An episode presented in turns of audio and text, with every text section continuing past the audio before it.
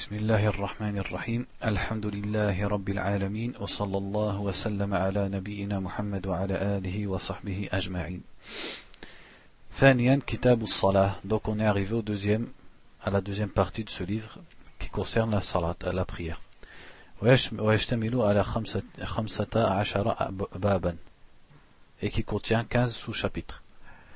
الباب الأول في تعريف الصلاة وفضلها ووجوب الصلوات الخمس. Le premier sous-chapitre, c'est sur la définition de la prière et son mérite et l'obligation des cinq prières. Donc premièrement, sa définition, as-salat dans la langue arabe signifie l'invocation.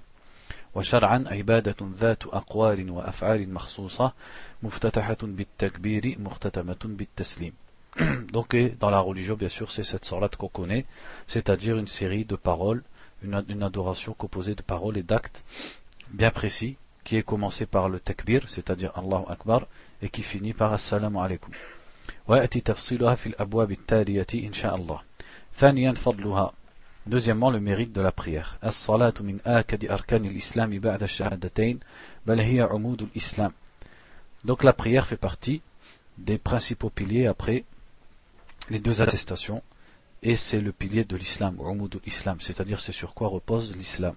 وقد فرضها الله على نبيه, نبيه محمد صلى الله عليه وسلم ليلة المعراج فوق سبع سماوات et Allah l'a imposé au prophète sallallahu alayhi wa sallam c'est-à-dire il l'a rendu obligatoire le, pendant la nuit de Al-Mi'raj c'est-à-dire cette nuit où le prophète sallallahu alayhi wa sallam a été élevé jusqu'au septième ciel donc Allah de par-dessus les sept cieux a obligé la prière as-salat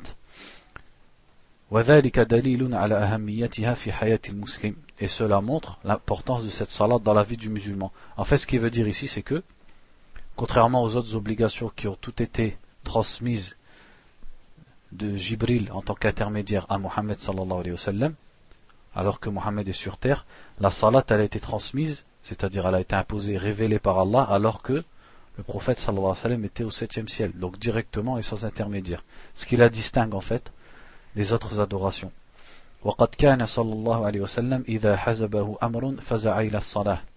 Et le prophète quand il était touché par quelque chose, c'est-à-dire une catastrophe ou un malheur ou une tristesse, il se dépêchait de prier, de faire salat.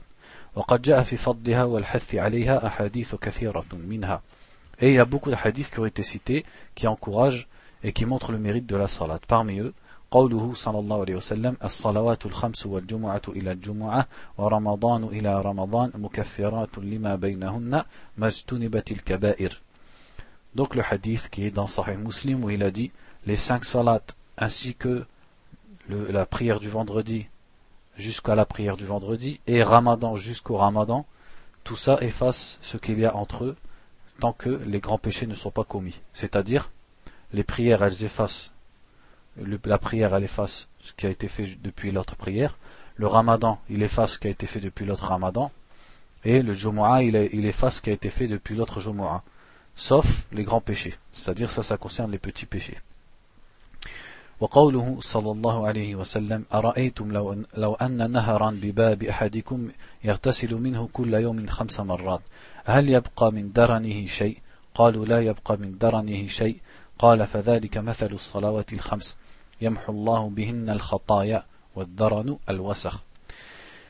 L'autre hadith aussi, qui est celui-là dans Sahih Muslim et Sahih al-Bukhari, où le prophète sallallahu alayhi wa a dit Voyez-vous si l'un d'entre vous se lavait dans un fleuve qui, qui est près de chez lui, et s'il lavait cinq fois, est-ce qu'il resterait de la saleté? Et ils ont dit non, il ne resterait rien. Et il a dit Eh bien voilà l'exemple des cinq prières par lesquelles Allah efface les fautes. Troisièmement, l'obligation de la prière. وفرضيتها معلومة بالكتاب والسنة والإجماع المعلوم من الدين بالضرورة Donc l'obligation de la prière est quelque chose qui est connu dans le Coran, dans les hadiths et dans, par le consensus des musulmans et qui est quelque chose, euh, on appelle ça ma'aloum min ad-din bid-darura, c'est-à-dire les choses qui sont connues de façon évidente de la religion. قال تعالى وأقيموا الصلاة comme dans le verset dans surat al-Baqarah accomplissez la salat وفي آيات كثيرة من كتاب الله et d'autres nombreux versets dans le livre d'Allah. وقال تعالى قل لعبادي الذين آمنوا يقيموا الصلاة. Et dans surat Ibrahim dit à mes serviteurs qui ont cru ou qui ont eu la foi qu'ils accomplissent la salat. ومن السنة حديث المعراج وفيه هي خمس وهي خمسون. وفي الصحيحين قوله صلى الله عليه وسلم لمن سأله عن شرائع الإسلام خمس صلوات في اليوم والليلة. قال السائل هل علي غيرهن قال لا إلا أن تطوع Et parmi les hadiths, le hadith qui raconte l'ascension du prophète sallallahu alayhi wa sallam, et notamment le morceau où donc il raconte comme quoi Allah lui a euh, imposé et révélé l'obligation de la prière. Et au début, elles étaient 50. Jusqu'à ce que le prophète sallallahu alayhi wa sallam, donc par miséricorde et, par, sur, suivant le conseil de Moussa, qu'il a rencontré dans un des sept cieux, il demande à chaque fois à Allah qu'il diminue jusqu'à ce qu'elle soit au nombre de 5. Et Allah a dit, elles sont 5 et elles sont 50. C'est-à-dire, elles sont 5 dans leur nombre, mais elles sont 50. Elles ont le mérite de 50. Et dans les deux sahih, ça c'est dans, notamment dans le Bukhari, et dans les deux sahih, lorsqu'un homme il a demandé euh, au prophète sallallahu alayhi wa sallam à propos des cultes et des, des, obligations d'islam, il lui a dit 5 salats à faire le jour et la nuit. Et il lui a dit est-ce que il m'est imposé autre que ces cinq là Il a dit non, sauf si tu veux en rajouter. Tatawwa, c'est-à-dire ça vient de le verbe tatawwa, c'est-à-dire en faire plus. وتجب الصلاة على المسلم البالغ العاقل فلا تجب على الكافر ولا الصغير ولا المجنون donc la salat est obligatoire aux musulmans pubères et dotés de raison et elle n'est pas obligatoire aux non-musulmans ni aux petits ni aux fous c'est-à-dire celui qui a perdu la raison لقوله صلى الله عليه وسلم رفع القلم عن ثلاثة عن النائم حتى يستيقظ وعن المجنون حتى يفيق وعن الصغير حتى يبلغ conformément au hadith où le prophète sallallahu alayhi wa sallam a dit le, la plume a été levée quant à trois personnes, c'est-à-dire leurs actes ne sont plus écrits. Celui qui dort jusqu'à ce qu'il se réveille, celui qui est fou jusqu'à ce qu'il retrouve la raison, et le petit jusqu'à ce qu'il atteigne la puberté. Cependant, il faut ordonner les enfants de la faire quand ils ont l'âge de 7 ans. Sab'asinin, en fait, à quoi ça correspond? C'est pas la puberté, mais c'est ce qu'on appelle temiz, c'est-à-dire la distinction. C'est-à-dire avant on ne demande pas à un enfant de faire la salade, si ce n'est qu'il la fasse comme ça pour imiter son père, pour qu'il s'habitue, c'est tout. Mais on ne demande pas à un enfant de moins de 7 ans, puisqu'elle n'est pas acceptée de lui, la salade. Elle est acceptée que lorsqu'il y a ce qu'on appelle tamiz. Tamiz, c'est quand il sait différencier ce qui lui est bénéfique de ce qui lui est mauvais, euh, ce qui est bon de ce qui est mauvais, etc. Et on les corrige s'ils la délaissent quand ils ont l'âge de 7 ans donc avant, euh, quand ils ont l'âge de 10 ans. Donc avant l'âge de 10 ans, on leur dit de la faire s'ils la font pas, mais si ils arrivent à l'âge de 10 ans, là il faut les punir s'ils la font pas. فمن جحدها أو تركها فقد كفر وارتد عن دين الإسلام لقوله صلى الله عليه وسلم العهد الذي بيننا وبينهم الصلاة فمن تركها فقد كفر رواه مسلم Et celui qui renie la prière, c'est-à-dire qui renie l'obligation de la prière, ou qui la délaisse, c'est-à-dire qu'il la délaisse, il ne la fait pas, pour quelque raison, celui-là il a mécru et il sort de l'islam, conformément à la parole du prophète sallallahu alayhi wa sallam. Le pacte qui nous différencie de eux, c'est-à-dire des non-musulmans, et la salat, donc celui qui la délaisse a mécru. Donc là il a cité deux choses qu'il faut bien différencier dans cette question, al-juhud et al-tark. Al-juhud, c'est-à-dire le fait de renier l'obligation de la salat. Ça, celui qui le fait, il n'y a pas de divergence comme, quoi il est sorti de l'islam. Et c'est pas seulement pour salat, c'est aussi vrai pour zakat, pour le ramadan, et pour toute chose qui est venue du prophète et dont la personne a eu la preuve. Si elle le renie, elle sort de l'islam. C'est pas seulement la salat. Et ça sans, sans divergence. Là où il y a une divergence, c'est sur at-tark, c'est-à-dire le fait de le délaisser par paresse par exemple, ou par faiblesse. Donc là, ils ont cité la vie, qui est la vie prédominante chez les compagnons du prophète, donc conformément à la parole de Abdullah ibn Shaqiq, c'est un tabi'i qui disait euh, en parlant des compagnons, il disait il n'y a pas une action dont les compagnons voyaient que celui qui la délaisse est mécréant, sauf la salat. C'est-à-dire, il raconte que les compagnons du prophète, sallallahu alayhi wa sallam, voyaient que celui qui la délaisse est un mécréant. Et le hadith aussi qu'il a cité ici dans Sahih Muslim, Ensuite, il dit Al-Bab Thani, Al-Adhan wal-Iqama wa fihi masail. Donc là, le deuxième sous-chapitre, c'est sur l'appel à la prière, Al-Adhan et Al-Iqama, le deuxième appel. Donc la première question c'est leur définition et leur statut. تعريف الأذان والإقامة الأذان لغة الإعلام الإعلام pardon Al-adhan dans la langue arabe, c'est ce qu'on appelle l'i'lam. L'i'lam, c'est l'information, le fait de d'annoncer quelque chose.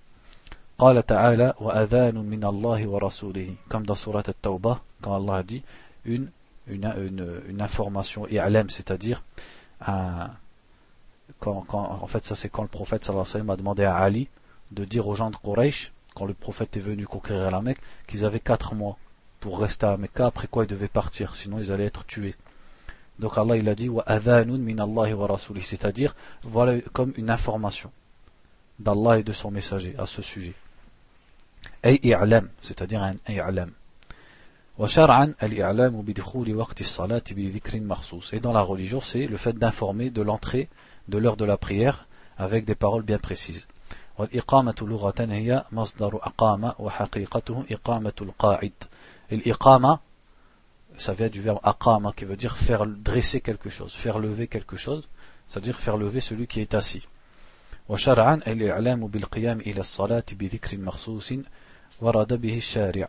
Et dans la religion, c'est le fait d'informer de l'accomplissement même de la prière, à l'instant même de la prière, conformément à des paroles qui ont été citées dans la religion. حكمهما الأذان والإقامة مشروعان في حق الرجال للصلوات الخمس دون غيرها donc quant au statut, donc ces deux choses, l'adhan comme l'iqama, sont légiférées pour les hommes pendant les cinq prières, c'est-à-dire en ce qui concerne les cinq salats et pas autre que les cinq salats, les cinq salats quotidiennes.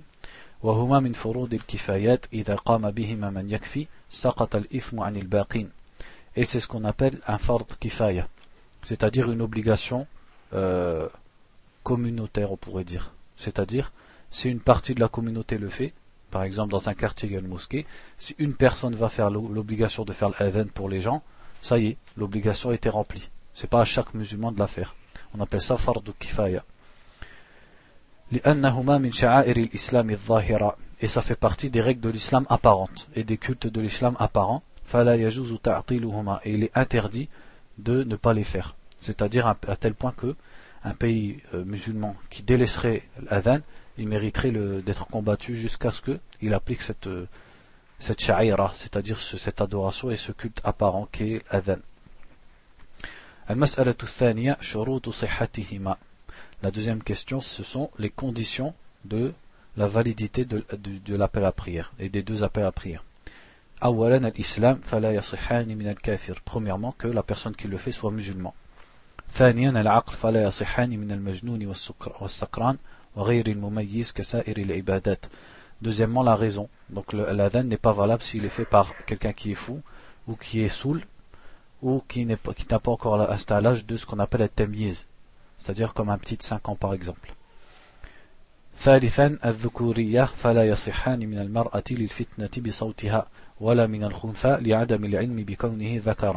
Troisièmement, le fait d'être un homme, puisque n'est pas valide d'une femme, puisque elle cause une tentation par sa voix, et non plus d'un, euh, comment on appelle ça déjà, le khunfa, celui qui est hermaphrodite, c'est ça?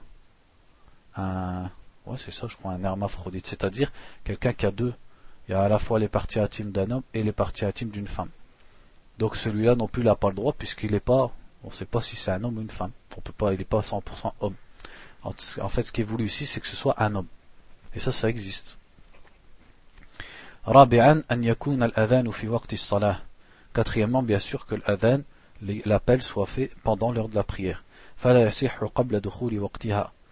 Il n'est pas permis et il n'est pas valide avant que l'heure de la prière n'arrive. Sauf dans deux cas. Le premier appel à la prière, à la prière du Fajr, qui se fait pendant la nuit, donc pas pendant, avant que le Fajr n'arrive vraiment, et le premier appel de la prière du Jumu'ah, qu'a instauré qui qu'a instauré Uthman ibn Affan. C'est-à-dire ça n'existait pas à l'époque du prophète, c'est Uthman ibn Affan anhu, qui a fait ça pour une maslaha parce qu'il a vu que Médine s'était étendue. Et donc il a légiféré un premier appel pour que les gens ils se préparent. Donc c'est les deux seuls appels qu'on fait avant l'heure.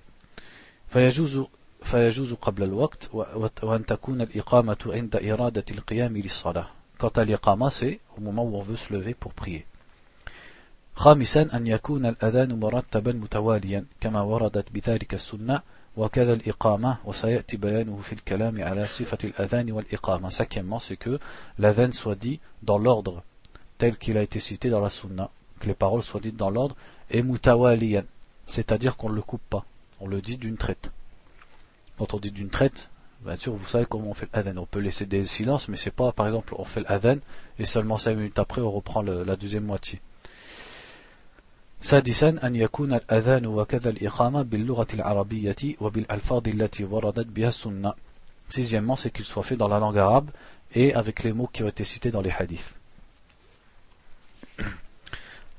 المسألة الثالثة في الصفات المستحبة في المؤذن La troisième question, ce sont quelles sont les caractéristiques qui sont préférables chez celui qui va faire l'adhan.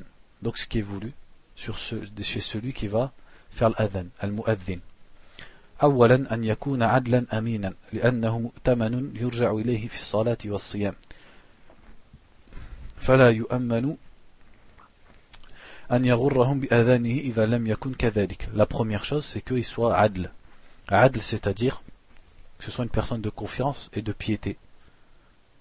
Donc c'est-à-dire quelqu'un de pieux et à qui on peut faire confiance puisque il est, euh, on revient à lui quant à la connaissance de l'heure de la prière et aussi du, jeûne, de la rupture du jeûne et du commencement du jeûne. Donc forcément, il faut que ce soit quelqu'un de confiance et, et, pieux, parce que s'il n'est pas comme tel, on ne peut pas lui faire confiance. Peut-être il va faire l'adhan avant l'heure, etc., ou alors en ce qui concerne le jeûne.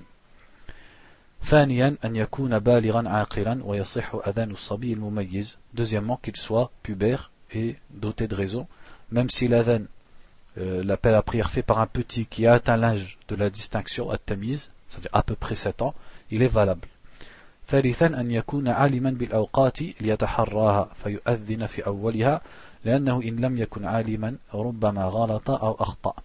Troisièmement, c'est qu'il soit au courant, c'est aliman, qu'il sache les heures des prières pour qu'il dise la prière au début des heures de prière. Puisque s'il ne connaît pas les heures de prière, peut-être il va faire la danne. Quand il faut pas, il va se tromper. La quatrième chose, c'est qu'il est une voix forte pour que les gens l'entendent. Cinquièmement, donc il est préférable qu'il soit purifié des deux hadiths, de la pureté majeure et mineure, c'est-à-dire qu'il ait les ablutions et qu'il ne soit pas en état de janaba. سادسا أن يؤذن قائما مستقبل القبلة. Qu'il fasse l'adhan debout face à la qibla. سابعا أن يجعل أصبعيه في أذنيه وأن يدير وجهه على يمينه إذا قال حي على الصلاة وعلى يساره إذا قال حي على الفلاح Septièmement, qu'il mette ses deux doigts dans ses oreilles et qu'il tourne sa, son visage. Donc c'est seulement le visage qui doit tourner quand il dit Hayya ala salat et Hayya ala al-falah. Donc ici ils disent à droite quand tu dis Hayya ala salat et à gauche quand tu dis Hayya ala al-falah. Et si on revient au hadith, notamment le hadith où le, un sahabi raconte qu'il a vu Bilal faire ça, En fait, il y a des ulama, ils disent, ça pour, que vous le sachiez, si vous voyez quelqu'un qui fait ça, c'est pas une erreur. Il y a des ulama, ils disent, ce qu'on comprend du hadith, c'est que euh, quand il dit Hayya ala salat, il tourne sa tête à droite, et quand il dit Hayya ala falah, il tourne, il tourne sa tête à gauche. Et d'autres, ils disent non, il tourne sa tête à droite et il dit Hayya ala salat, et le deuxième Hayya ala salat, il tourne sa tête à gauche. Après, il dit Hayya ala falah à droite et Hayya ala falah à gauche. Pour que chaque parole, elle, soit dite de chaque côté. D'autres ulama disent ça, parce que dans le hadith, la façon dont c'est dit, ça laisse supposer les deux. On peut comprendre les deux dedans. Puisqu'il a dit, j'ai vu Bilal, dans le hadith qui est notamment dans le Sunan d'Abi Daoud, j'ai vu Bilal, et après il dit, il dit, Hayya ala salat, hayya al falah, à la droite et à la gauche. Donc, ça laisse sous-entendre. Est-ce qu'il dit les deux à droite et à gauche, ou est-ce qu'il dit Hayya ala salat à droite, hayya ala salat à gauche. Donc celui qui fait ça ou ça, il n'a pas, il a pas commis d'erreur. Deux Ouais, celui-là et celui-là, ça fait deux. l'index de sa main droite et l'index de sa main gauche. ثامنا أن يترسل في الأذان أي يتمهل ويحضر الإقامة أي يسرع فيها Huitièmement, c'est qu'il il, il soit long quand il fait l'adhan, c'est-à-dire le, les, les, les, paroles de l'adhan, il les rallonge. Quant à l'iqama, il le fait vite. المسألة الرابعة Donc tout ça, bien sûr, il y a des hadiths, et je pense qu'ils vont les citer après en fait. المسألة الرابعة في صفة الأذان والإقامة. Donc quatrièmement, comment on fait l'adhan et l'iqama. كيفية الأذان والإقامة ولهما كيفيات كيفيات وردت بها النصوص النبوية ومنها ما جاء في حديث أبي محظورة أن النبي صلى الله عليه وسلم علمه الأذان بنفسه فقال تقول الله أكبر الله أكبر الله أكبر الله أكبر.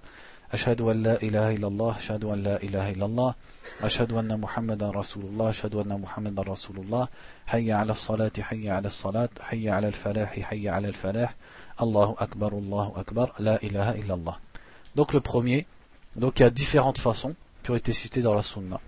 C'est-à-dire si on prend tous les hadiths authentiques, il y a des petites euh, divergences. En fait, c'est pas des divergences, c'est différentes façons qui sont permises.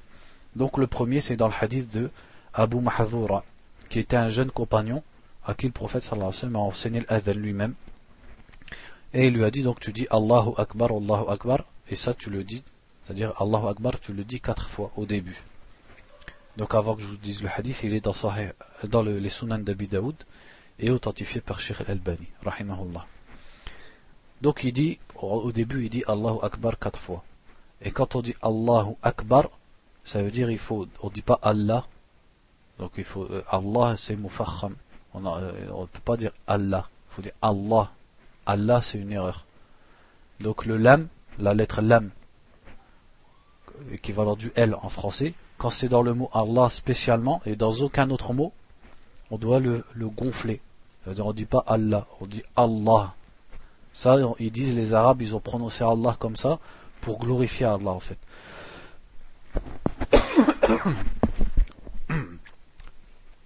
Aussi, on dit pas, ça c'est une grosse erreur que beaucoup de gens font, ils disent Allahu Akbar. Si tu dis ça, Akbar, ça veut dire des tambours. Alors que Akbar, normalement, ça veut dire plus grand. Et si tu dis Akbar, ça veut dire tu rajoutes un alif, tu as rajouté une lettre dans le mot, ça change, ça veut dire des tambours. Donc tu es en train de dire du kufr. Au lieu de glorifier Allah, tu dis du kufr. Donc tu dois dire Allahu Akbar, c'est-à-dire Allah est plus grand. Plus grand que quoi? Bah, Plus grand justement, plus grand que tout. C'est pour ça qu'il a rien cité après. Donc quatre fois Allahu Akbar. Ashhadu an la ilaha illallah. Donc je, témoigne qu'il n'y ait de vrai Dieu ou de, vrai, divinité digne d'être adoré qu'Allah. Bon là je vois pas d'erreur spécialement que les gens y font d'habitude. Justement on prolonge pas. Euh, ah, tu ne dois pas dire Allahu Akbar, ça c'est une faute. Si bien sûr, parce que le mot Allah dedans il y a ce qu'on appelle Ahmed. Donc tu dis Allahu Akbar, tu prolonges le Allahu Akbar. Donc Allahu Akbar quatre fois, Ashhadu an la ilaha illallah deux fois, Ashhadu anna Muhammadan Rasulullah deux fois. Ouais, Ashhadu, donc là ça fait, c'est comme si tu dis est-ce que je témoigne, donc tu changes aussi le sens. Euh, aussi euh, anna Muhammadan et non pas Muhammadun.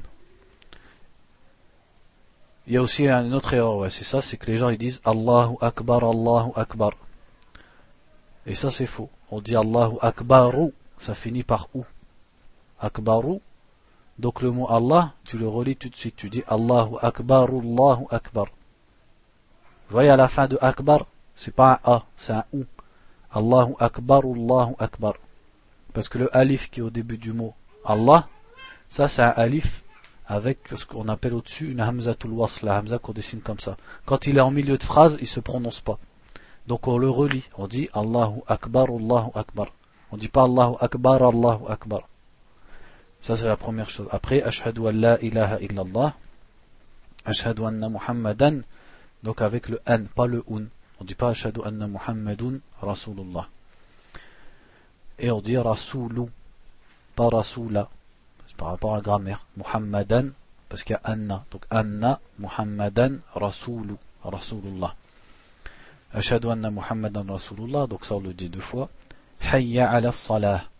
Donc on dit pas hayya, ça c'est beaucoup les gens font ça. Ils disent hayya ala salah, ça c'est faux.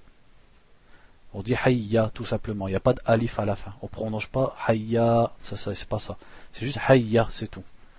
Hayya, ça veut dire on insiste sur le ya. Hayya ala salah. Ou alors d'autres, ils font aussi l'erreur, ils disent ala salah. Et ça aussi c'est faux. Parce que ala, si tu le dis tout seul, c'est vrai, il y a alif, tu prolonges. Le mot ala, il se dit ala. Mais après, comme il y a as-salah avec une shidda sur le sad, tu peux pas. Tu dis directement ala salah. Et on dit pas as-salah. Parce que le mot salat, il finit par un ta marbuta, le ta rond qu'on met avec deux points. Celui-là, quand tu t'arrêtes dessus, tu dois le prononcer ha. Ça veut dire si tu le relis, tu dis, tu le prononces ta. Par exemple, tu dis as-salatu khayrun minan Mais si ta phrase elle finit par le mot salah, alors tu dis pas salat et tu fais te avec non. Tu dis ha, tu fais as-salah. D'accord? C'est comme si il se transforme en ha, on va dire. Et on dit pas salah. Il y en a, ils confondent le ha et le ha. Alors ils disent hayya ala salah. Le salah, ça veut dire le bien, la vertu. Donc tu dis venez à la vertu. Alors que c'est venez à la salat, à la prière. Donc hayya ala salah, ça veut dire empressez-vous à la salat, ça veut dire. Donc deux fois. Hayya ala al-falah. Empressez-vous à la réussite. Hayya ala al-falah. Allahu akbar, Allahu akbar. La ilaha illallah. Donc ça c'est dans le hadith de Abu Mahdoura. Après il dit وأما صفة الإقامة فهي Et quant à l'iqama, on dit Allahu Akbar, Allahu Akbar, Ashhadu an la ilaha illallah, Ashhadu anna Muhammadan Rasulullah, Hayya ala salah, Hayya ala al-falah. et là, si tu veux relier les deux phrases, tu dois dire Hayya ala salati, Hayya ala al-falah. Parce que des fois, il y en a, ils s'arrêtent pas. Ils disent, les, ils disent les deux phrases en même temps. Donc pour être correct dans ta parole, soit tu dis hayya ala salah, tu t'arrêtes, hayya ala al-falah, ou alors tu dis hayya ala salati, hayya ala al-falah, avec ti au bout de salat, parce qu'il y a une préposition avant. Donc le mot il doit finir par i. Hayya ala salati, hayya ala al-falah, qad qamati salatu, qad qamati salah. Et c'est pas la peine de se forcer, il y en a beaucoup, ils font ça. Ils disent qad, c'est-à-dire euh, il faut une qalqala, comme on fait dans le Coran. Qad, et puis il faut bien qad qamati, c'est pas la peine de te forcer. Tu dis qad salat et c'est tout. Qad qamati salatu, qad qamati salah. Donc si tu veux relier les deux phrases, là tu dis salat, tout, pas salati. Parce que salat ici il est sujet. Donc il finit par tout. Qad qamati salatu, qad qamati salah. Avec le ha au bout. Allahu akbar, Allahu akbar.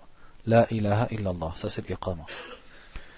لحديث أنس رضي الله عنه قال donc conformément au hadith de Anas pour l'iqama il, il dit أمر بلال أن يشفع الأذان أن يشفع الأذان ويوتر الإقامة إلا الإقامة regardez ici il dit Anas il dit ça c'est dans dans les deux sahih il dit euh, le prophète sallallahu alayhi wa sallam a ordonné Bilal donc c'est Amara Bilalan j'ai pas ici ils ont mis Amara Bilalun moi ce que je connais c'est Amara Bilalan c'est à dire le prophète a ordonné Bilal de dire l'adhan en pair, par deux, et de dire l'iqama en impair, sauf l'iqama.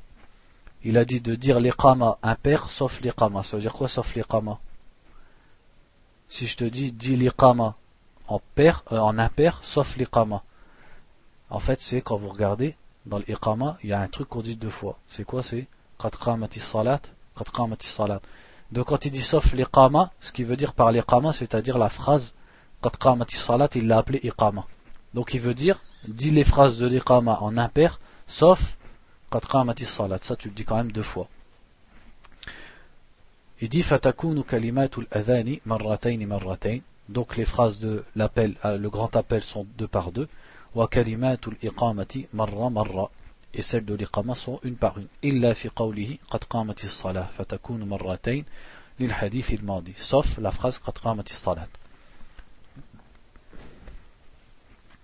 فهذه صفة الأذان والإقامة المستحبة لأن بلالا كان يؤذن به حضرا وسفرا مع رسول الله صلى الله عليه وسلم إلى أن مات. Il فوسي voici la caractéristique de, de l'adhan et de l'iqama qui est préférable. Parce que c'est celui que Bilal faisait. Donc Bilal c'est un des premiers grands compagnons, un des premiers hommes à s'être converti à l'islam, qui était d'origine éthiopienne, euh, anhu, et c'est donc c'est lui qui était un des, de, des, des c'est-à-dire des muezzins, comme ils disent en français, du prophète, sallallahu alayhi wa et il le faisait, qu'il soit à Médine ou qu'il soit en voyage, il faisait l'adhan de cette façon-là, jusqu'à la mort du prophète, sallallahu alayhi wa sallam.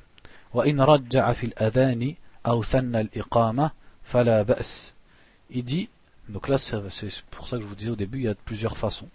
Il dit ici, il fait ce qu'on appelle at-tarji' dans l'adhan, alors il n'y a pas de mal. C'est aussi une sunna. Donc il y a deux sunnas. Tu fais l'adhan comme on a dit, et il y a une autre façon. La façon c'est que tu dis Allahu Akbar, Allahu Akbar, Allahu Akbar, Allahu Akbar. Ça c'est quand tu fais l'adhan, donc à grande voix. Après, à voix basse, tu dis Ashhadu an la ilaha illallah Ashhadu an la ilaha illallah Ashhadu anna Muhammadan Rasulullah Ashhadu anna Muhammadan Rasulullah. À voix basse, il n'y a que toi qui t'entends ou les gens qui sont à côté. Et après tu le dis normalement comme celui qui fait l'adhan. Ça on appelle ça at-tarji' c'est une sunna. Celle-là c'est dans le hadith. Alors je crois il le cite ici.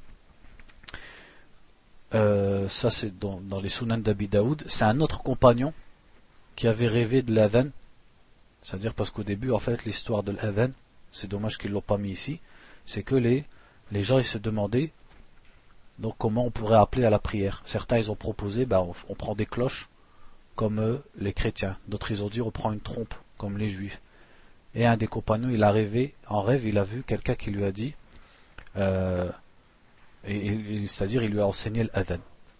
C'est-à-dire il y a une petite histoire dans le rêve, je me souviens plus, mais en tout cas il lui a enseigné l'adhan.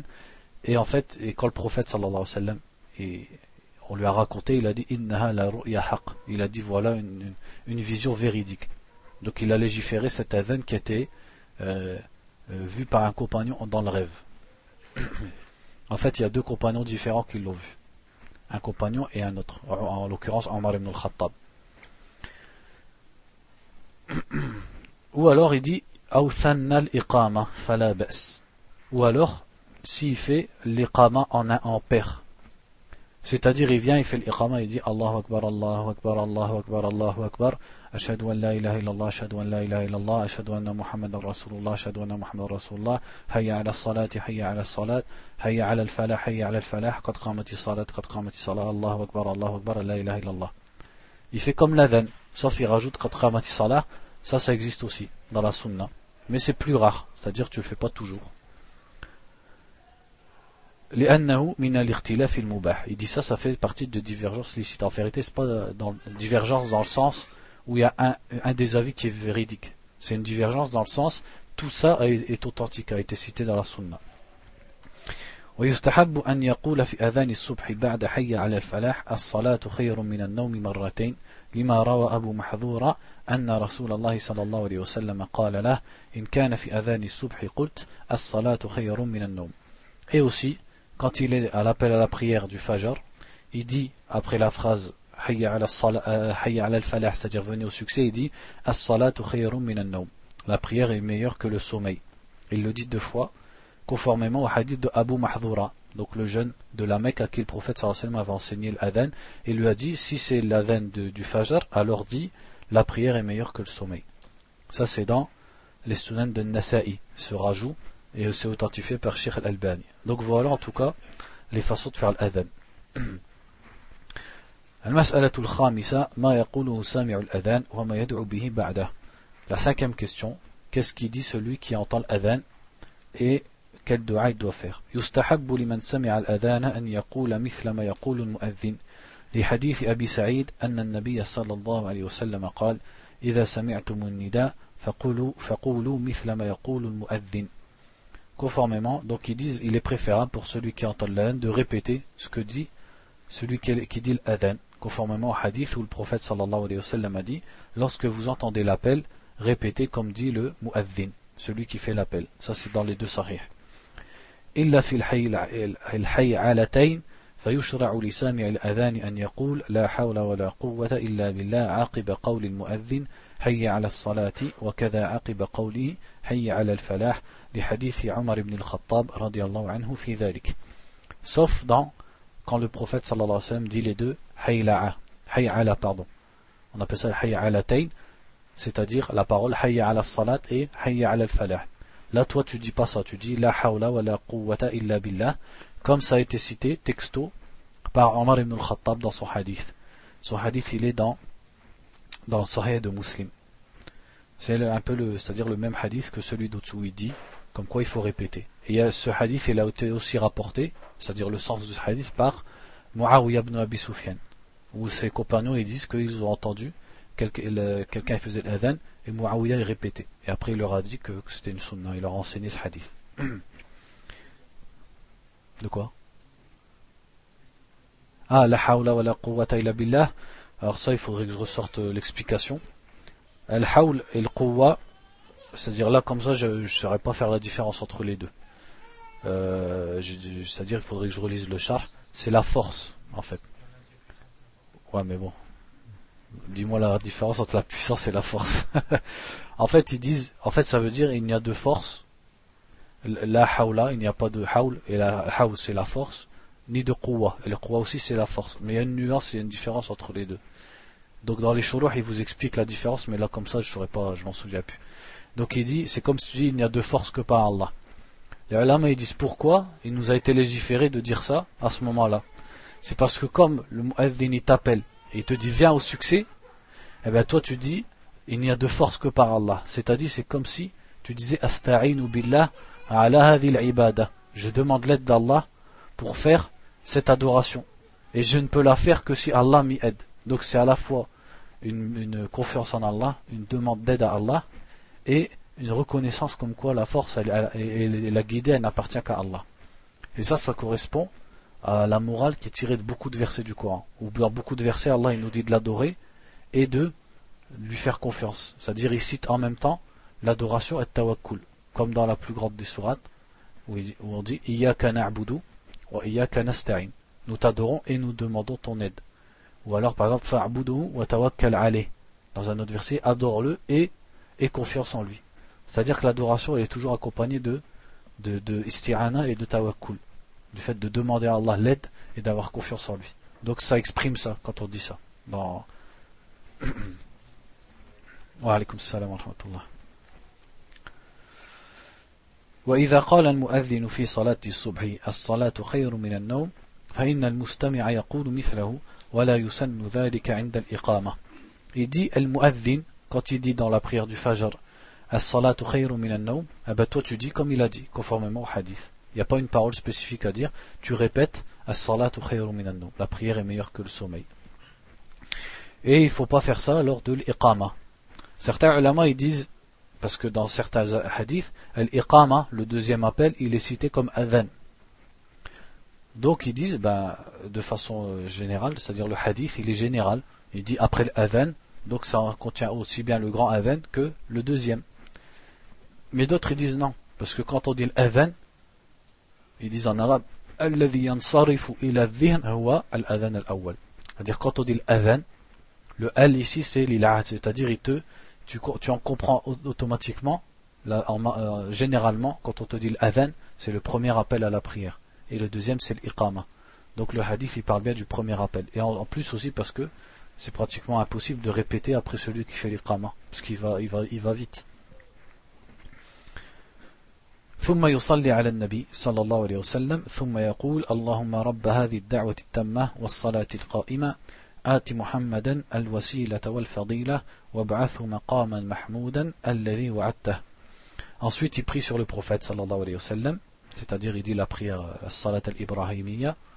Allahumma salli ala Muhammad, etc. Et après, il dit cette dua. Il dit, oh Allah, toi qui es le Seigneur de cet appel parfait, qui est l'adhan, et de la prière al-qa'ima, c'est-à-dire la prière qui va être dressée, Ati Muhammadan al-wasila wal-fadila. Donne à Muhammad al-wasila wal-fadila. Al-wasila, comme ça je ne peux pas traduire, et al-fadila, c'est-à-dire euh, quelque chose de méritoire, un mérite spécifique, une grâce. Et ressuscite-le à l'endroit loué que tu lui as promis. Et le prophète sallallahu alayhi wa sallam il disait donc de dire cette dua et il disait al-maqam al-mahmoud, l'endroit loué, c'est un mérite que seule une seule des créatures d'Allah va avoir et j'espère que je suis celui-ci. Et d'autres hadiths montrent ce que c'est le maqam al-mahmoud, c'est l'intercession, al-shafa' al-uzma, la grande intercession qui sera pour toute l'humanité au jour du jugement. C'est la première intercession qui a lieu au jour du jugement. C'est quand les gens ils sont tous euh, ils baignent dans leur sueur, et le soleil il est rapproché d'eux, et ils souffrent, et là ils cherchent quelqu'un pour demander à Allah de les juger. Ils veulent être jugés pour sortir de cette situation. Donc ils demandent à Adam, Et Adam il refuse, il demande à Nuh, il demande à Moussa, il demande à Ibrahim, à Moussa, à Isa, et jusqu'à ce que Isa il leur dise demander à Mohammed sallallahu alayhi. Et c'est Mohammed sallallahu alayhi à qui Allah va accorder cet honneur de demander, d'intercéder. C'est-à-dire il va demander à Allah de juger les gens et de sauver sa communauté. On appelle ça shafa'a. C'est ça le maqam al-mahmoud.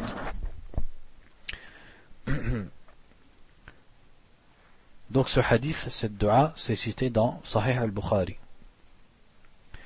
Ils disent ici, وفيه أن من قال ذلك حلت له شفاعة النبي صلى الله عليه وسلم يوم القيامة. Parmi les mérites qui, sont, qui ont été cités dans le hadith même quant à cette dua, c'est que celui qui l'a dit après l'adhan, eh ben, il, il méritera l'intercession du prophète justement, sallallahu alayhi wa sallam, au jour du jugement.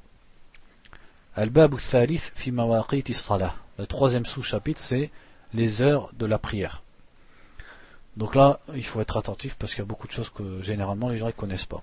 Il dit As-salawat al-mafrudat al-khams fi al-yawmi wal-layla. Euh, pardon, As-salawat al-mafrudat khamsun fi al-yawmi wal-layla likulli salatin minha waqtun muhaddadun haddadahu al-shara'.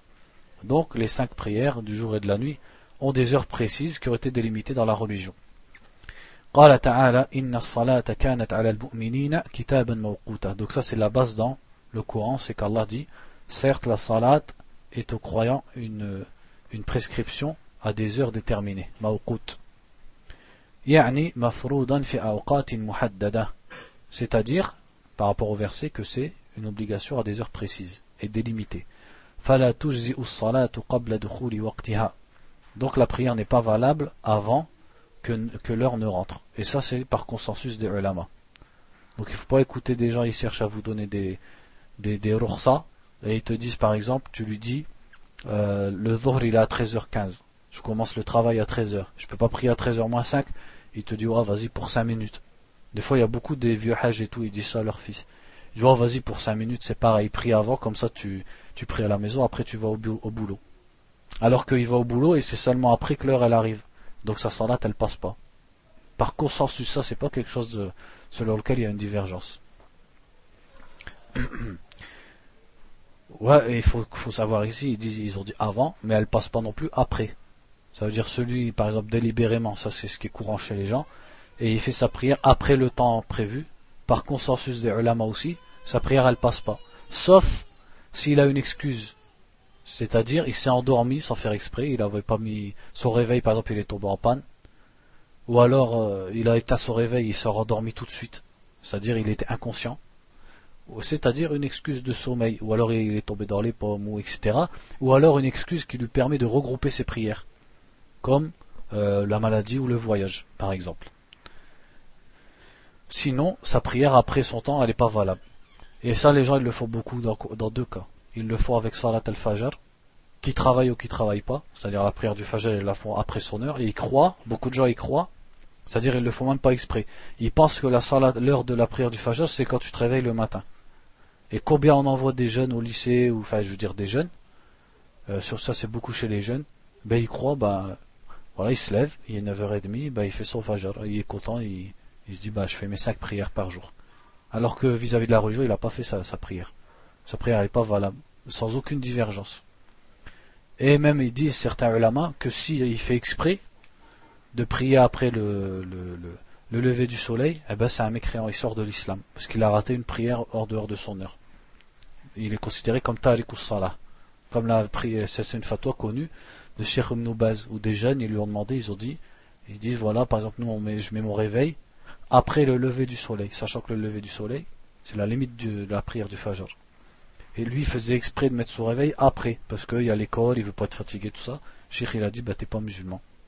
Ça, c'était la fatwa de Shir, parce que Shir, bien sûr, il est de l'avis de ce, que celui qui délaisse la salat, il n'est pas musulman. Donc ça, c'est quelque chose de, de dangereux. le deuxième cas dans lequel ils font, c'est par rapport à leur travail, ou l'école. C'est-à-dire les gens, ils vont au travail, par exemple, ils finissent à 5 heures, le Maghreb est à 16h30, ils rentrent chez lui, ils enchaînent Dhuhr et, Asr. Des fois, ils enchaînent Fajr, Dhuhr et Asr. Ah ben, dans ce cas-là, le, le, le, le Fajr, le Dhuhr et l'Asr qui fait, il compte pas. Ce qui va compter, c'est son Maghreb qui est dans le temps et l'Aïcha, c'est tout. Donc il est considéré comme ayant fait deux prières. Donc ça, les gens, ils le savent pas. Et ça, en plus, ça sert à rien qu'il prie. C'est-à-dire, euh, autant qu'ils prient même pas, la prière n'est pas acceptée. Ni avant, ni après l'heure de la prière. Et ça, la plupart des gens, ils le font. Et euh, à cause des, ils n'ont pas d'excuses, puisque de toute façon, il n'y a aucune excuse pour ça. Sauf l'excuse que c'était en incapacité, c'est-à-dire comme, par exemple, tu es tombé dans les pommes, ou tu t'es endormi. Ça, c'est une excuse. Parce que tu es inconscient. Et comme tu es inconscient, il n'y a pas d'obligation sur toi. Mais tu es là, tu es au travail ou tu es à l'école, eh ben, il n'y a pas d'excuse. Après, euh, comment on fait, etc. Oui, mais je vais me faire envoyer, je vais avoir des problèmes. Ça, c'est pas. Moi, je vous dis ce que la religion elle dit. Après, chacun, c'est-à-dire, il fait ce qu'il veut et il se dirige vers les ulama pour savoir comment il fait. Donc, il dit. وهذه المواقيت الأصل فيها حديث ابن عمر رضي الله عنهما أن النبي صلى الله عليه وسلم قال وقت الظهر إذا, إذا زالت الشمس وكان ظل الرجل كطوله ما لم يحضر العصر donc là je vais traduire petit à petit ils disent la base dans ces heures de prière c'est le hadith de Abdullah ibn Omar radiallahu anhuma, ça c'est dans Sahih Muslim, où le prophète sallallahu alayhi wa sallam a dit L'heure de Adh-Dhahr est c'est-à-dire quand le soleil penche. Ça il faut comprendre. Il y en a beaucoup, ils pensent que le Dhahr c'est au zénith. Et justement, le zénith, c'est pas. Le zénith, on n'a pas le droit de prier. C'est une heure où il est interdit de prier. Si on regarde les hadiths, il y a trois heures où c'est interdit de prier. Du Fajr jusqu'au lever du soleil. Non, il y a cinq heures en fait. Du fajr jusqu'au lever du soleil. Au lever du soleil jusqu'à ce que le soleil soit un, peu, un petit peu élevé, c'est-à-dire à peu près 20 minutes après. Et au zénith c'est-à-dire quand le soleil est au zénith, il est arrivé, il est ni à l'est ni à l'ouest. C'est ce qu'on appelle le zénith. Si par exemple on est l'équateur, il n'y a pas d'ombre. Ou alors l'ombre elle est très faible. Donc ça c'est le zénith, ça il est interdit de faire des, prières surérogatoires à ce moment-là.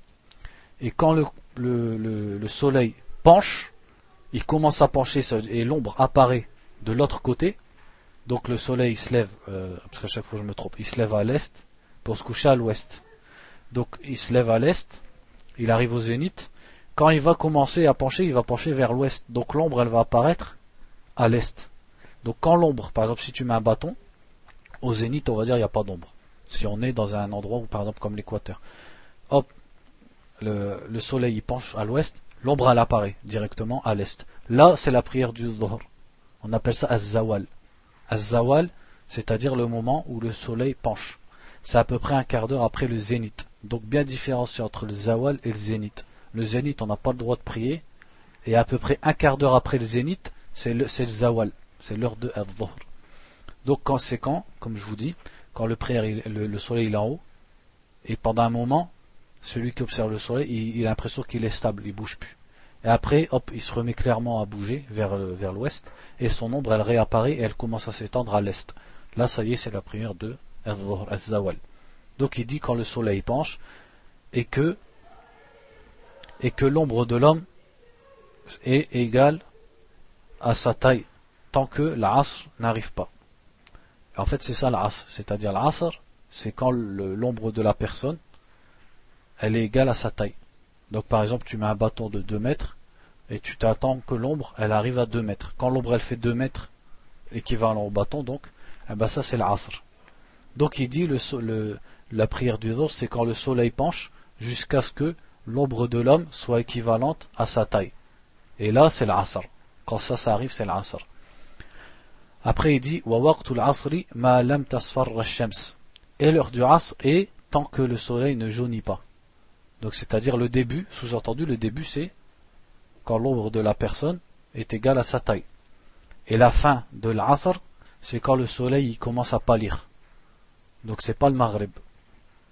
C'est quand le soleil commence à pâlir, c'est-à-dire tu vois clairement la différence. Le soleil, tu peux commencer à le regarder comme ça, ça va pas te faire mal. Il commence à être pâle, euh, la, la, chaleur elle commence à s'enlever un peu et tous ses effets c'est-à-dire le soleil jaunit. Là, c'est la fin de l'asr. En vérité, c'est pas la fin totale. On va voir après. Ça veut dire c'est la fin du temps où tu es euh, waqt takhir. C'est-à-dire le temps où, entre guillemets, tu es à l'aise pour prier. Après ça, entre le temps où le soleil jaunit et le, et le maghrib, le coucher du soleil, ça c'est le temps, on appelle ça waqt darura. C'est-à-dire tu as le droit de prier l'asr dans ce temps-là si tu es contraint. Et après le Maghreb, bah là c'est plus l'heure du Asr. Donc le il a deux temps. Ça on le verra après. En tout cas ici dans le hadith ils disent jusqu'à ce que le soleil jaunisse. Et l'heure de la prière du Maghreb, c'est-à-dire du coucher du soleil, est tant que Ash-Shafaq ne disparaisse pas. Ash-Shafaq, il vous expliquer ce que ça veut dire après. En fait, c'est le trait rouge qu'il y a à l'horizon. Et l'heure de la prière de l'Aïcha est jusqu'à la moitié de la nuit.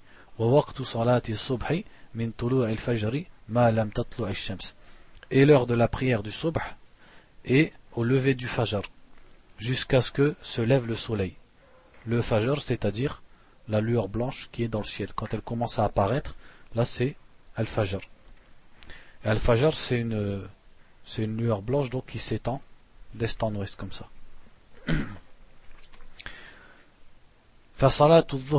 donc là ils vont expliquer فصلاة الظهر يبدأ وقتها بزوال الشمس أي ميلها عن كبد السماء إلى جهة المغرب donc ils disent donc la prière du Dhuhr commence quand le soleil penche c'est-à-dire il penche du milieu du ciel vers l'ouest ويمتد وقتها إلى أن يصير ذل كل شيء مثله في الطول et son temps va jusqu'à ce que l'ombre d'une chose soit équivalent à la chose elle-même dans sa taille. Et il est préférable de prier la prière du Dhuhr au premier, au, au, au début de son temps.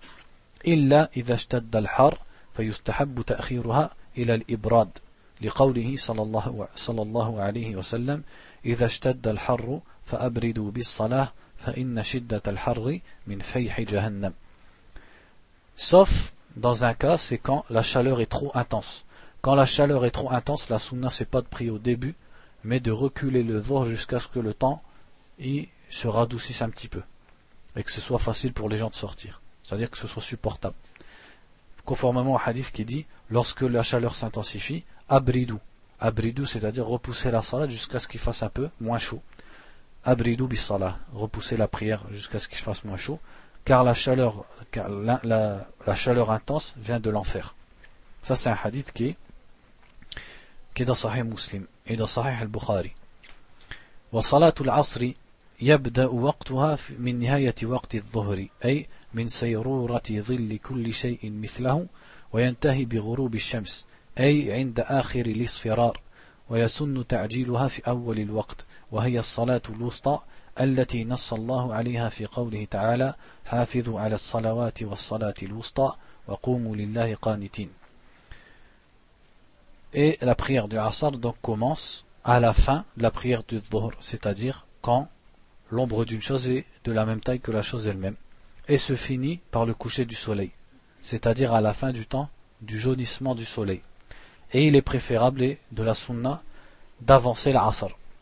Donc tout ça ici, il cite comme ça, mais il y a des preuves. C'est-à-dire, euh, si vous retournez par exemple, après le cours, ce que vous faites, vous prenez Boulour al-Maram par exemple. Et le cours qu'on a fait, par exemple aujourd'hui on a fait l'Adhan, et Qama et les heures des prières, vous lisez ça dans Boulour al-Maram. Comme ça vous verrez toutes les preuves, parce qu'ici il cite des preuves, alhamdoulilah, mais des fois pas tout. Par exemple pour le, fait qu'il faut prier l'Asar tôt, il y a des preuves. Donc il est préférable de la faire au début de son temps. Et c'est ça la salat al-wusta. Qu'Allah a cité dans le Coran en disant dans salat al-Baqarah, Hafidhu ala salawat, c'est-à-dire soyez assidus et préservez vos salats, ainsi que la salat al-wusta. Donc la salat al-wusta ici, ce qui est voulu, c'est la prière du Asr.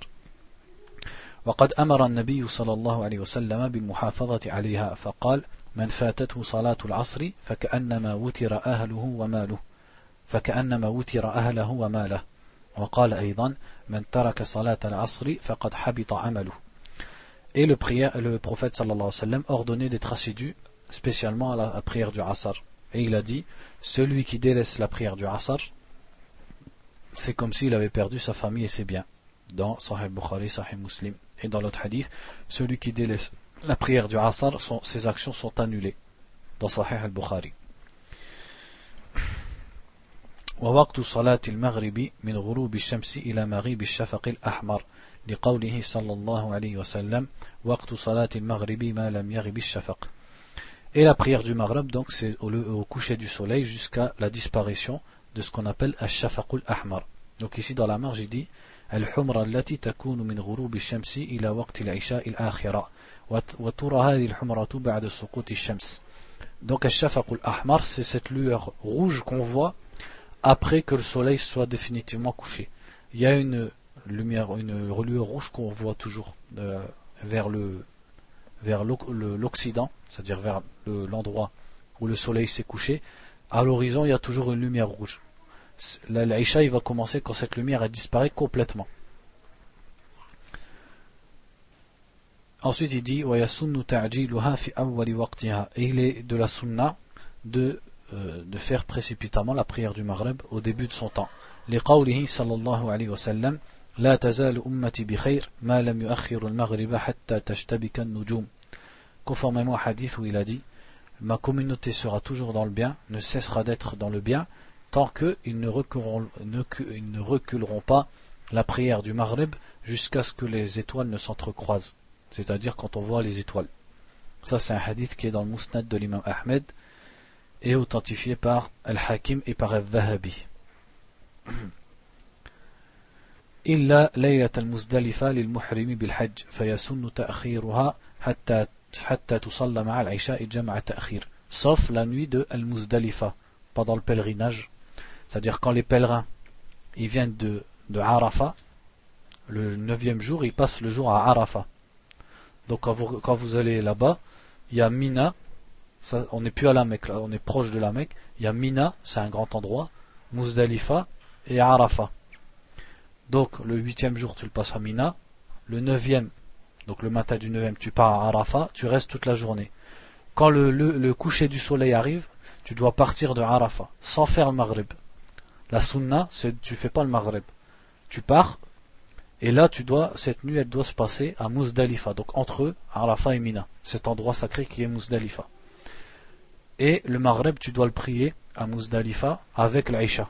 On appelle ça Jam'u Ta'khir, c'est-à-dire tu la recules de son temps, puisque tu es considéré comme voyageur. أما صلاة العشاء فيبدأ وقتها من مغيب الشفق الأحمر إلى نصف الليل لقوله صلى الله عليه وسلم وقت صلاة العشاء إلى نصف الليل الأوسط Et la prière de l'Aïcha, son temps commence justement quand cette lueur rouge disparaît jusqu'à la moitié de la nuit, conformément au hadith d'Abdullah ibn Omar qu'on a vu. ويستحب تأخيرها إلى آخر الوقت المختار ما لم تكن مشقة et il est préférable de repousser cette prière, sauf si ça amène une difficulté et une contrainte aux gens. Et il est déconseillé de dormir avant l'Aïcha. Et de parler après l'Aïcha, sauf pour quelque chose de bénéfique. لحديث أبي برزة رضي الله عنه أن رسول الله صلى الله عليه وسلم كان يكره النوم قبل العشاء والحديث بعدها. Donc comme il a dit un compagnon, que le prophète sallallahu alayhi wa sallam détestait dormir avant l'Aïcha et parler après l'Aïcha. Ça c'est dans les deux sahih. On peut mentionner ici comme faïda, c'est que donc l'Asr, on a vu, il a deux temps. C'est-à-dire le waqtu takhir ou waqtu darura. C'est-à-dire, par exemple, admettons que tu n'as pas de mosquée à côté de chez toi, et il vient le temps du Asr. Donc là, jusqu'à ce que le soleil jaunisse, tu es à l'aise. C'est-à-dire tu peux prier maintenant comme tu peux prier dans 30 minutes, 40 minutes, c'est la même chose. Tu es à l'aise. On appelle ça waqt ta'khir. Tu choisis quand tu pries entre ça et ça. Et quand le soleil jaunit, ça y est, le, le temps où tu es entre guillemets à l'aise et tu pries quand tu veux, il s'arrête. C'est encore le temps du asar, mais tu n'as droit de repousser l'asar jusqu'à ce temps-là, c'est-à-dire entre le temps où le soleil jaunit et le maghrib, que par contrainte. Pour un cas spécial, c'est-à-dire tu as une contrainte, quelque chose qui t'a obligé à repousser la prière. Et en fait, quand on regarde aussi le, le, Maghrib, dans ce sens-là aussi, il a deux temps. Puisque le prophète sallallahu alayhi wa sallam, il, nous a poussé à la prier tôt, et il nous a dit que la communauté, elle sera dans le bien, tant qu'elle ne va pas repousser la prière du Maghrib jusqu'à ce que les étoiles s'entrecroisent. Ça veut dire il est détestable de la prier à ce moment-là. Et aussi l'Aïcha. L'Aïcha aussi, sur la parole de certains ulama, elle a deux temps. Le temps où tu choisis, c'est-à-dire où tu es entre guillemets à l'aise comme on a dit, waqtu ta'khir, c'est le début de l'Aïcha jusqu'à la moitié de la nuit. Mais de la moitié de la nuit jusqu'au Fajr, c'est aussi un temps pour prier l'Aïcha. si tu as une contrainte ou un cas spécial. Quelle est la preuve? C'est qui qui me dit la preuve? On l'a déjà vu. Voilà. C'est la parole de Abdullah ibn Abbas qui a dit que quand la femme elle, perd ses règles, c'est-à-dire elle devient pure, en état de pureté, avant le Fajr, qu'est-ce qu'il a dit? Personne ne se souvient. Elle prie, elle prie le Maghrib et l'Aïcha. Ça, ça ne peut être valable que si le jusqu'à avant le Fajr, c'est encore un temps pour faire le Maghrib et l'Aïcha quand tu les regroupes. Donc ça prouve que c'est encore l'heure de l'Aïcha. Parce que par exemple, si une femme, elle se lave de ses règles avant le coucher du soleil, qu'est-ce qu'elle doit faire? Elle fait le Dhuhr et l'Asr, parce que c'est encore l'heure du Asr. Donc c'est un temps où, par exemple, si tu étais voyageur, tu pouvais faire le Dhuhr et l'Asr à ce moment-là. Donc lui, il dit, Ibn Abbas, que si la femme, elle perd ses, règles, donc elle devient pure avant le Fajr, pourtant le Fajr, conformément à ce hadith, c'est plus le temps de l'Aïcha. Elle prie quand même l'Aïcha, donc ça prouve que c'est encore l'heure de l'Aïcha, mais c'est l'heure de l'Aïcha pour la contrainte, c'est-à-dire si tu as une contrainte seulement, tu peux repousser l'Aïcha jusqu'à ce moment-là. c'est à quelle heure ici l'Aïcha? Hein? Je vois pas là. Ah ça y est. Ben justement, on va faire l'Aïcha, Inch'Allah. Hein? Ou alors on fait jusqu'à la moitié de la nuit. bon, on va s'arrêter là. On continuera. Euh, demain, vous avez tous Internet ici Parce que demain, je suis pas sûr de faire cours en fait. Parce qu'on va peut-être se contenter du lundi. Parce que comme j'ai deux cours à Bruxelles dans la semaine, ça, trois, ça fait, ça fait beaucoup. On va peut-être faire que le lundi. Donc on dira, on va se dire à lundi, Inch'Allah. Lundi prochain, Inch'Allah. سبحانك اللهم وبحمدك أشهد أن لا إله إلا أنت وأستغفرك وأتوب إليك